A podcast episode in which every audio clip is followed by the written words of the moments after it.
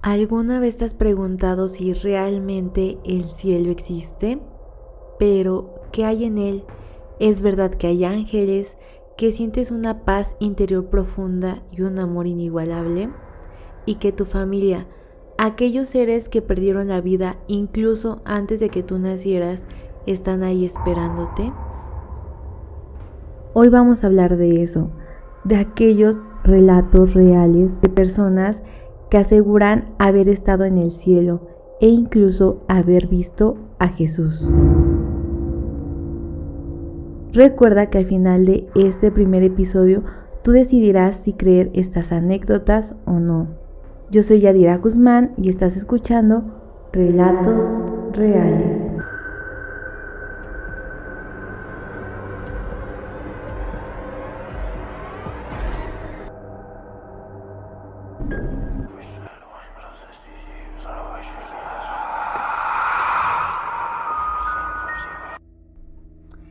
Pues vamos a iniciar fuerte. Vamos a hablar de la mujer a la que un rayo le atravesó el cuerpo y asegura haber estado en las puertas del cielo, del infierno y conocer el purgatorio.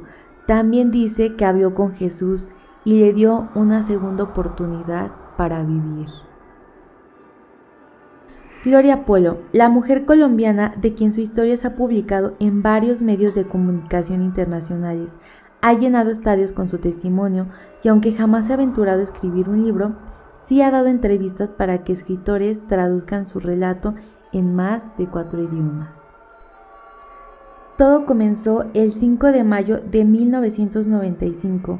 Llegó a eso de las cuatro y media de la tarde a las instalaciones de la Universidad Nacional para recoger unos libros con su sobrino y su esposo.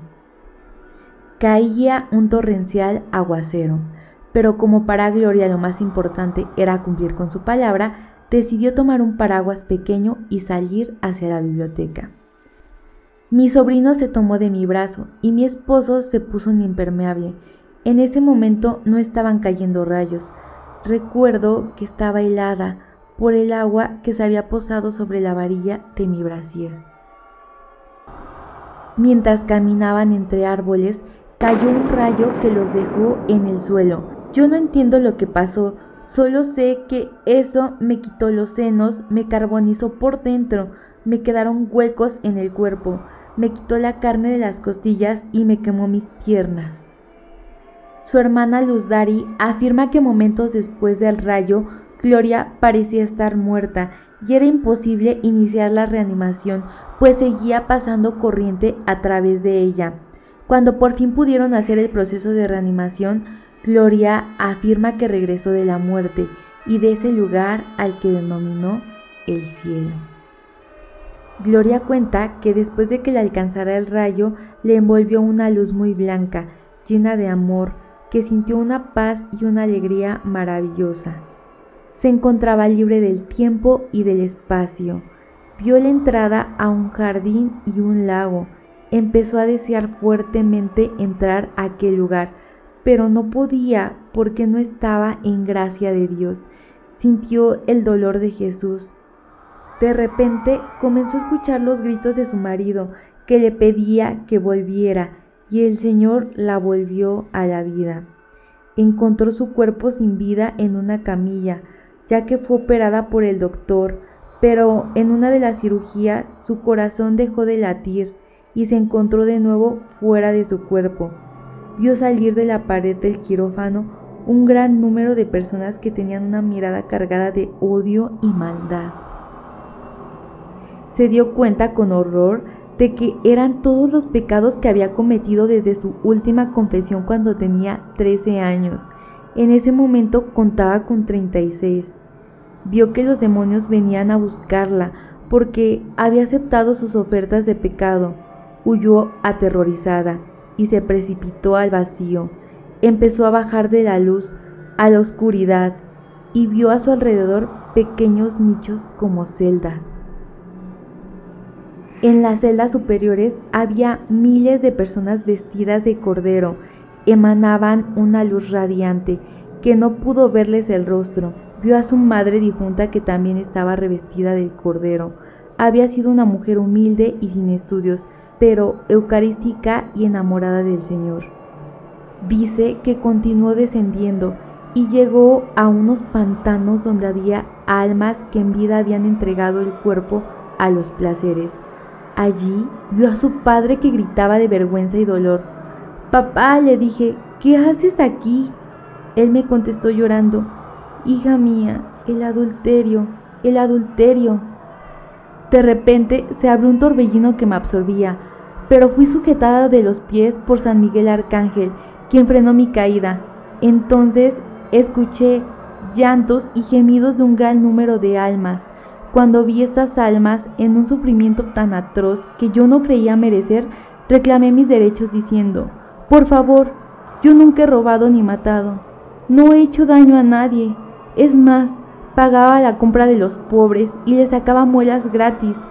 Entonces vi una luz que descendía de la cima, en cuya parte más baja estaba mi padre, poco iluminado, y cuatro escalones más arriba mi madre, en plena luz. Grité, Soy católica, por favor, sáquenme de aquí. De repente se escuchó una voz tan dulce que me llenó de paz y amor, y me dijo, si de verdad eres católica, dime los mandamientos de la ley de Dios. Solo recordaba lo que decía mi madre sobre el amor a Dios y al prójimo, por lo que para salir del paso dije, el primero, amar a Dios sobre todas las cosas y al prójimo como a ti mismo. Con infinito amor esa voz me dijo, tú no has amado a tu Señor sobre todas las cosas, y mucho menos al prójimo como a ti misma has de hecho de mí un Dios que acomodas a tu vida y te acordabas de mí solo en la necesidad. Tu Dios era el dinero. Entonces se abrió frente a mí el libro de la vida y tuve que permanecer en silencio. Cuando se cerró el libro, vi con dolor el mal que había causado en mi paso por la tierra. No había cumplido ni uno de los diez mandamientos, desconocía a Dios y no había amado a mi prójimo como a mí misma. Llorando, grité a mi madre, Mamita, qué vergüenza, me condené. Con un nuevo arrepentimiento grité al Señor, Jesucristo, perdóname, dame una segunda oportunidad. La voz tomó cuerpo. Era Jesús que descendió hacia mí envuelto en luz y me dijo con amor y dulzura, vas a tener tu segunda oportunidad gracias a la oración de las personas que han suplicado por ti. Y es que la noticia de mi accidente había salido publicada en los medios de mi país y miles de oraciones habían llegado al cielo, especialmente la de un campesino muy pobre, que cuando vio mi foto en el periódico se conmovió llorando con el rostro en la tierra y suplicó al Señor, Padre, Ten piedad de mi hermanita. Si la salvas, te prometo que iré al santuario de Buga. No tenía para comer y sin embargo se ofrecía para atravesar todo el país por mí. Dios se conmovió. No se pudo resistir y señalando al campesino me dijo, esto es amor al prójimo. El sobrino de Gloria lamentablemente perdió la vida, pero Gloria logró sobrevivir y aún define su vida como una constante contradicción entre la vida y la muerte. Dice que por un lado está agradecida de tener una segunda oportunidad para poder reparar todo el mal que había hecho, pero por el otro vive con el deseo de morir para volverse a encontrar en ese cielo.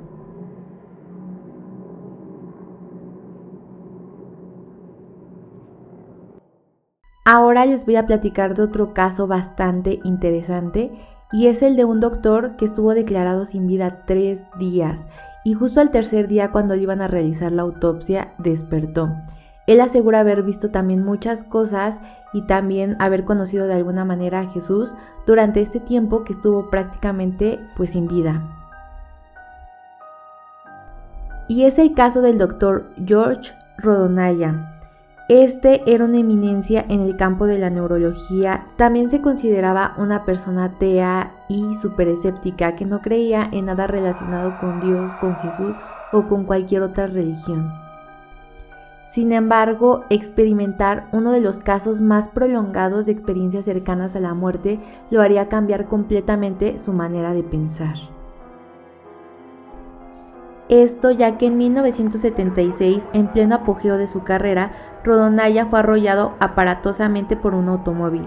Sus allegados no tardaron en sospechar que esto había sido un acto de venganza por parte de los rusos, ya que sus ideales liberalistas se contraponían completamente a su gobierno y era muy conocido que la policía secreta de la Unión Soviética solía deshacerse de sus enemigos a través de atropellamientos.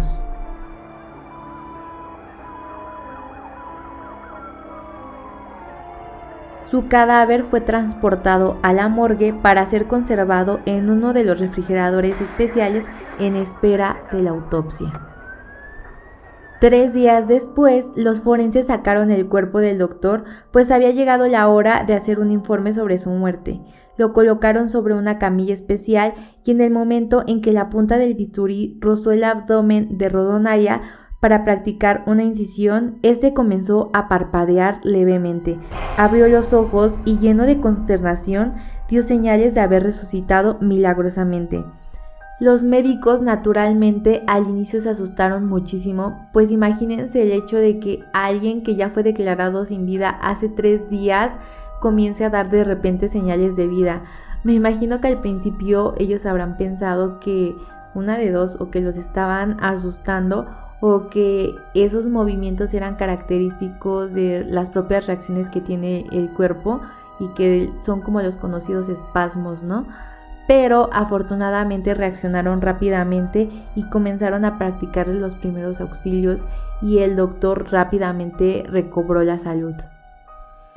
Posteriormente, el doctor declaró que lo primero que recordaba sobre su experiencia cercana a la muerte es que se encontraba en un entorno de oscuridad total, que no tenía dolor físico, que era de alguna manera todavía consciente de su existencia como George y que lo siguiente que ocurrió fue que vio un montón de moléculas volando alrededor, átomos, protones, neutrones, volando por todas partes. También dice que pudo ver la forma de la vida y de la naturaleza delante de sus ojos, que fue en ese momento cuando toda la preocupación que tenía por su cuerpo simplemente se desvaneció. El tiempo como lo había conocido se detuvo. Pasado, presente y futuro de alguna manera se fundieron en uno mismo.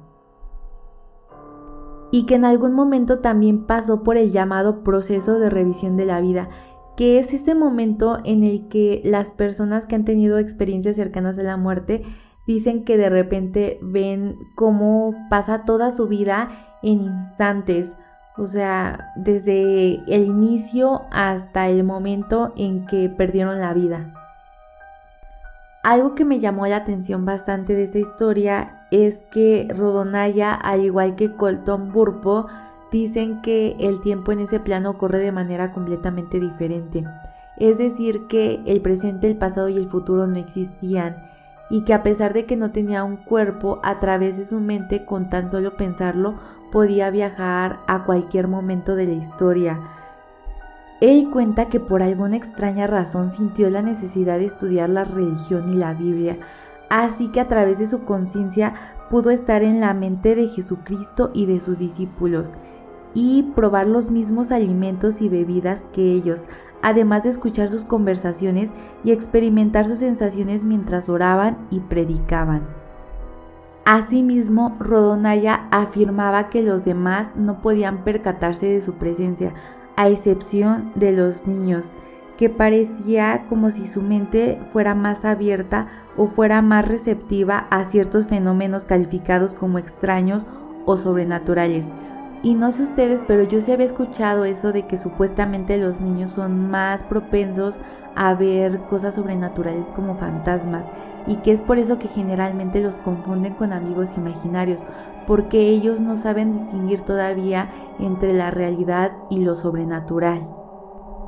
Otra cosa que se me estaba olvidando contarles y que se me hace bien interesante también es que dentro del libro Transformado por la Luz que es en donde prácticamente se cuenta la historia de este doctor, Se dice que de alguna manera cuando estuvo fuera de su cuerpo se trasladó a su casa en donde pudo ver a su esposa con sus dos hijos sufriendo, a pesar de que por la edad de sus hijos ellos todavía no podían comprender lo que era la muerte, pero que en ese momento también pudo visitar a sus vecinos, los cuales se encontraban muy tristes por lo que le había pasado, pero también estaban muy preocupados porque su bebé no dejaba de llorar y no sabían qué tenía. A pesar de que ya lo habían llevado a varios doctores, no lograban detectar por qué el bebé no paraba de llorar. Y que de alguna manera el espíritu de este doctor logró comunicarse con el bebé y preguntarle telepáticamente qué le ocurría. Y el bebé de alguna manera le dijo que tenía una molestia en el brazo. Así que en cuanto el doctor se recuperó y pudo hablar, les dijo a los papás de este bebé que lo llevaran a revisar precisamente del brazo y que sí, el pediatra al revisarlo les dijo que tenía un hueso roto, ya que por negligencia médica del hospital en donde había nacido lo habían lastimado. Lo cual está bastante interesante ya que si él no hubiera tenido esta experiencia cercana a la muerte, ¿cómo es que se hubiera enterado o les hubiera sugerido a los papás que específicamente llevaran a revisar al bebé del brazo, ¿no? Finalmente vamos a hablar del caso de Colton Burpo, un niño de 3 años de edad que padecía apendicitis, por lo cual tuvo que ser llevado de emergencia a un hospital de su localidad. El niño se encontraba bastante grave e incluso los doctores y los papás creyeron que no saldría del pabellón. Y cuando se encontraba en el momento más crítico de la operación, Colton narra que vio cómo salía de su propio cuerpo y que en ese momento vio cómo los médicos trabajaban en él, que también vio a su mamá y a su familia orando por él, pero que en especial recuerda una parte, y es ver a su padre quien se encontraba bastante triste por él, pero también estaba bastante enojado con Dios, y que le gritaba, ¿qué haces Dios? ¿En dónde estás? ¿También te llevarás a este niño? ¿Así tratas a tus pastores? ¿Acaso merece la pena servirte?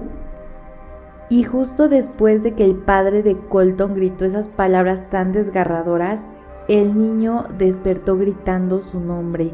Los doctores estaban sumamente sorprendidos ya que no creían que el niño fuera a salir vivo, pues había ingresado bastante grave.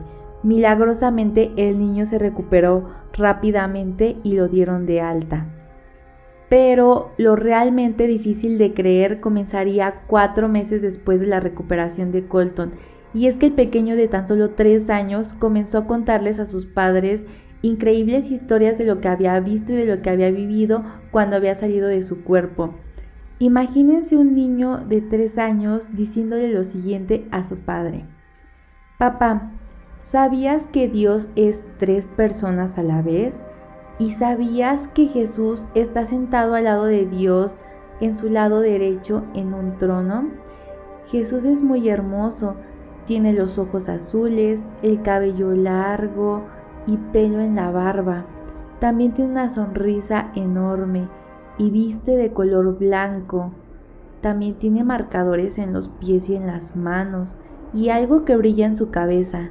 Obviamente, debido a la edad del pequeño, no sabía explicar muchas cosas, pero el papá rápidamente se dio cuenta que cuando Colton se refería a que Jesús tenía marcadores en los pies y en las manos, estaba haciendo clara referencia a las marcas que le habían quedado después de su crucifixión.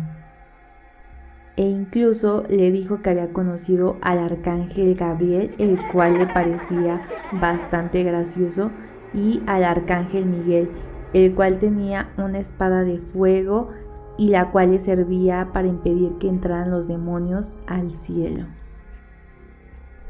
En este punto creo que no les había comentado que la familia de Colton era bastante religiosa. Pero aunque Colton haya sido un niño muy apegado a la religión, me cuesta mucho trabajo creer que haya sido capaz de inventar una historia así o de describir características tan propias de personajes de la Biblia como la espada del arcángel Miguel, ya que recordemos que Colton tan solo tenía tres años cuando pasó todo esto. Después de las descripciones tan específicas de el cielo, de Jesús, de los ángeles, Colton le dijo a su papá que si recordaba que el día del hospital él había despertado gritando su nombre, a lo que el papá le dijo que claro que lo recordaba.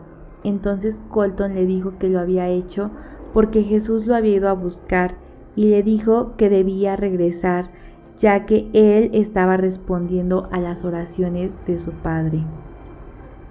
Pero lo que definitivamente convenció a los papás de la experiencia de Colton y de que él realmente había estado en el cielo fue que Colton le comentó a su mamá que él tenía dos hermanas.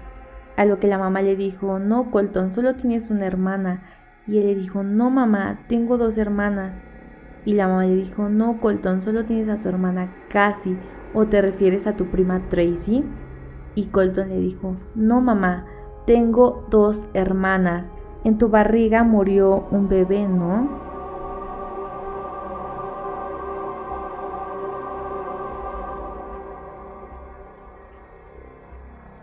Después de esto, la mamá se sorprendió bastante y comenzó a llorar, ya que desafortunadamente era correcto de que había perdido a una bebé y esa había sido una de las partes más dolorosas de toda su vida.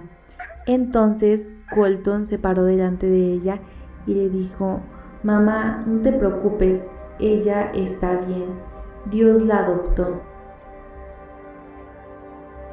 Seguramente te preguntarás en qué momento el niño pasó todo eso, ya que al parecer estuvo fuera de su cuerpo alrededor de tres minutos. Pues Colton reveló en una entrevista que para él el tiempo transcurrió completamente diferente y que calcula que estuvo en el cielo dos años y medio, en donde estuvo viviendo todas estas experiencias. Quizás esta historia te haya sonado familiar, y es que Colton Burpo escribió un libro en el 2010 titulado El cielo es real, del cual se inspiró una película titulada con el mismo nombre. Y justo al final de esta película, la cual también es bastante conocida, sale una niña llamada Akhian Kramarik, la cual asegura haber visto a Jesús y pintó su verdadero rostro. Lo curioso es que cuando Colton Burpo se encontró con este retrato, él aseguró que efectivamente era la misma persona que él había visto en el cielo.